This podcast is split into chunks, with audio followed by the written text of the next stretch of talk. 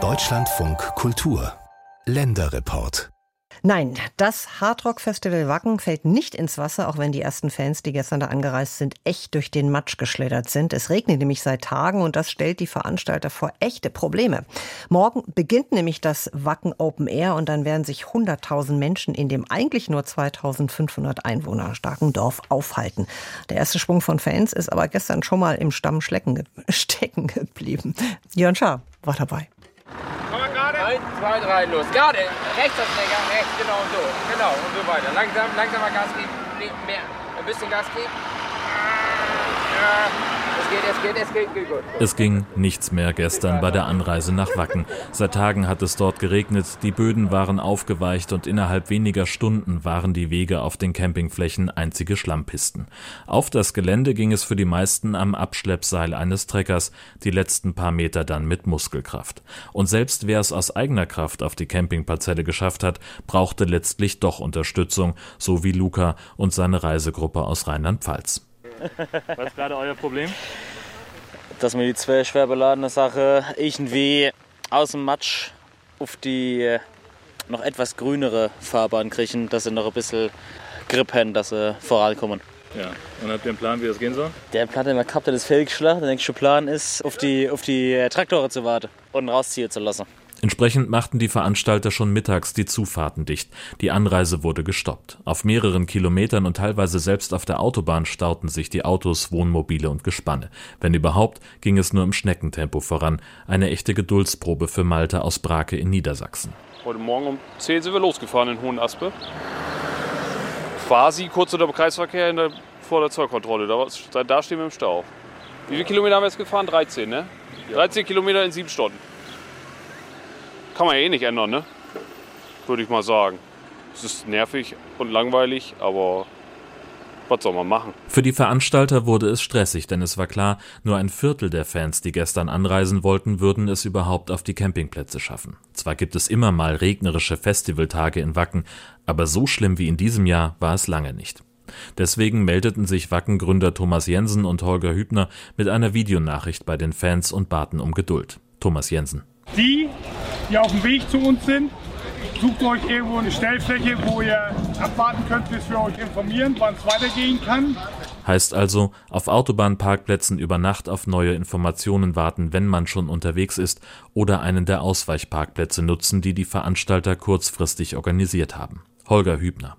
Dazu Ausweichflächen aktuell, wer bis Hamburg schon ist, kann abfahren, Volkspark. Dort Ausweichfläche ist die Park, der Parkhaus Rot von Volksparkstadion, also könnt ihr parken. Später kommen an der Fläche noch hier Raum der Zoo, also alle, die schon Hamburg vorbei sind, kommen auch noch eine gleich mit einer Fläche Nähe von der Zoo, wo ihr auch gut parken könnt. Diese Informationen nutzten aber den tausenden Fans nichts, die schon in den Nebenstraßen rund um Wacken feststeckten. Die konnten nur warten, bis die Campingzufahrten wieder besser befahrbar waren oder eben auf den Abschleppservice der Treckerfahrer. Und während die Fans es sich auf den Straßen der Umgebung mit mitgebrachten Klappstühlen zwischen den Autos so gemütlich wie eben möglich machten, sorgte der Regen auf dem Campingplatz für noch mehr Probleme, nämlich beim Zeltaufbau. Nee, äh, tatsächlich der Regen.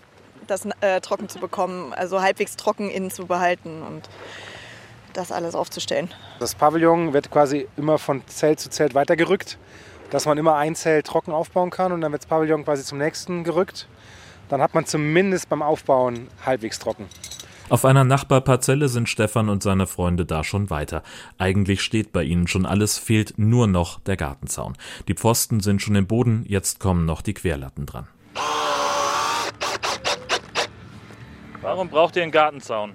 Ach, damit die Leute uns das hier nicht alles matschig treten. Aber weil wir bewahren ja uns den schönen Rasen hier noch damit wir noch ein bisschen draußen feiern können, wenn das Wetter gut wird. Der Schlamm in Wacken gehört für viele Fans genauso zum Festival wie der Anreisestau. Vor allem für Lisa, die ihren zweiten Wackenbesuch jetzt erst so richtig genießen kann, denn vor einem Jahr war es staubig und heiß. Wir waren vorhin auch schon anbaden, also er und ich. Wir, da hinten ist auch eine riesen Schlammpfütze. Und dann haben wir uns ausgezogen und ab, nein, und haben Freischwimmer gemacht. Das war echt geil. Wacken ohne Schlamm geht nicht. Das war letztes Jahr schon Katastrophe und dieses Jahr endlich. So soll das Wetter bleiben, kein Regen mehr, dann ist perfekt. Der Schlamm in Wacken hat verschiedene Texturen. Mal ist er fast flüssig, mal klebrig, man hängt manchmal richtig fest da drin. Und weil man die ganze Zeit aufpassen muss, dass man nicht ausrutscht, dauert es eben länger, von A nach B zu kommen. Diese beiden Freunde zeigen sich betont unbeeindruckt. Der Matsch prinzipiell ist erstmal überhaupt nicht schlimm. Also man kann ja einfach die Schuhe anziehen, also Stiefel, Gummistiefel, Wanderstiefel, was du hast. Und dann funktioniert das eigentlich. Was ist dein Geheimrezept gegen Matsch? Oder für den Umgang damit? Ganz ehrlich, kurze Hosen und ein T-Shirt. Alles andere wird nur unnötig dreckig. Also keine Hose, kein Problem. Und auch Max aus der Schweiz macht sich keine Sorgen um den Regen. Er hat mit seinem Wohnmobil schon ein paar Tage Urlaub in der Nähe gemacht und versucht jetzt das Wetter positiv zu sehen. Ja, das ist halt eben blöd jetzt halt, aber gegen das Wetter kann man eh nichts machen, oder? Dafür haben wir jetzt keine Waldbrandgefahr. Weil es nur rund ein Viertel der Fans, die gestern angereist sind, überhaupt auf die Campingplätze geschafft haben, ist auch im Wackener Ortskern weniger los als sonst. Bei gutem Wetter flanieren hier die Festivalbesucher und feiern mit den Dorfbewohnern. Ein Mann, der sich nur Stulle nennt, ist in seinem Vorgarten schon mit den Vorbereitungen fertig. Wir haben hier so eine kleine, aber feine Bar im Dorf aufgebaut und ab Mittwoch morgens um 10 geht das hier los. Lecker Cola Korn trinken, muss immer sein, hier im Norden, ne? Und lassen uns das gut gehen. Ein paar Meter weiter hat Tischlermeister Peter Hobbs seine selbstgebaute Veranda eröffnet. Dort sitzt er mit Freunden bei Chips und Bier und freut sich schon jetzt auf die Festivalgäste. Die Stimmung, die Leute, alle gut gelaunt. Es ist eigentlich durchgehend Party. Das Musikprogramm hat auf den kleineren Bühnen schon am Nachmittag begonnen und auch heute gibt es schon einige Konzerte. So richtig geht es dann aber morgen Nachmittag los, wenn die alte Band von Wackengründer Thomas Jensen, Skyline, auf der Hauptbühne die ersten Riffs spielt. Aber für die meisten Fans gibt es sowieso nur einen offiziellen Startschuss für das Wacken Open Air, den Auftritt der Wacken Firefighters.